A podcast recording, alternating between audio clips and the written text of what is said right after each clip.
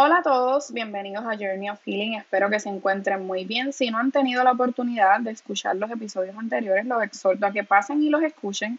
En este episodio en particular vamos a estar hablando de la inseguridad. Cuando hablamos de la inseguridad, podría decirse que la inseguridad puede ser desencadenado por la percepción de que uno mismo es vulnerable o por una sensación de inestabilidad que amenaza nuestra autoestima.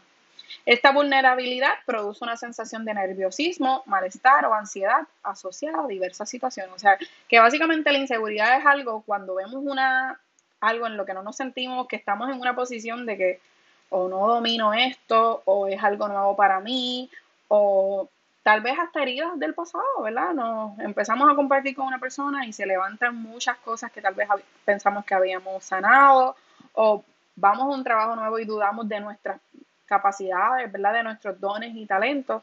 Así que podríamos decir que sentirse inseguros cuando no tenemos la confianza en nosotros, dadas las circunstancias que se nos presentan, ya sea por un suceso del pasado o porque es algo nuevo, simplemente porque entendemos que no tenemos la capacidad para manejarlo de forma adecuada.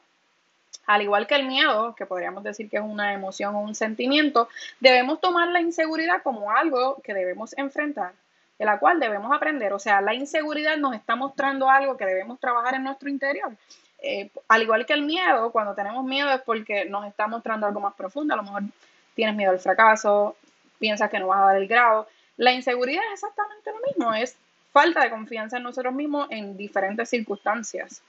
Eh, así que trata de sacarnos de nuestra zona cómoda y evaluar la raíz de la inseguridad y la forma adecuada de trabajarla es sentarme a pensar que esto me está mostrando que cuál es la raíz de esta inseguridad y cómo debo trabajarla o cómo debo enfrentarla, porque no es tan solo que sintamos la sensación o que esto nos, ¿verdad? nos trabaje mentalmente, sino que tratemos de trabajarlo, porque si no lo trabajamos vamos a seguir arrastrando este bultito llamado inseguridad.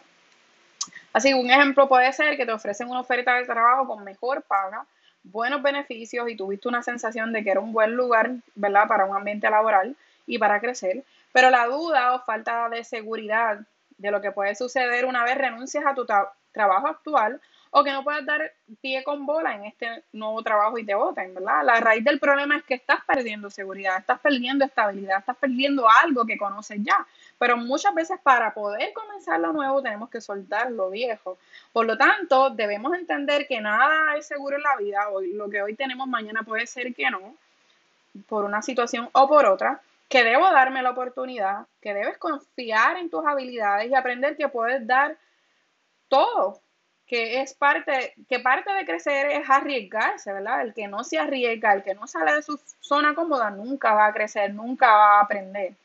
Y que no puedes tener el control de nada y no puedes tener tampoco lo mejor de los dos mundos. Es entender que tienes la capacidad y que de acuerdo a tus vivencias y experiencias, o sea, tu sabiduría, puedes manejar cualquier situación que pueda surgir y que tienes a papito de tu lado, que, que te va a ayudar. Así que te, te reto a que analices y cuestiones tu inseguridad, esa falta de confianza, esa inseguridad que se está levantando por X o Y razón, y que te retes cada día a crecer y aprender de estas emociones, porque las emociones nos están mostrando algo que tenemos en nuestro interior. No las podemos ver como nuestros enemigos, las tenemos que ver como nuestro aliado, porque ellas nos ayudan a identificar cosas que tal vez pasamos por alto. Así que cada día rétate a crecer, a aprender y a ser la mejor versión de ti. Espero que les haya gustado este podcast y la información que les he provisto. Así que ya saben que cualquier duda o pregunta me pueden escribir. Un abrazo.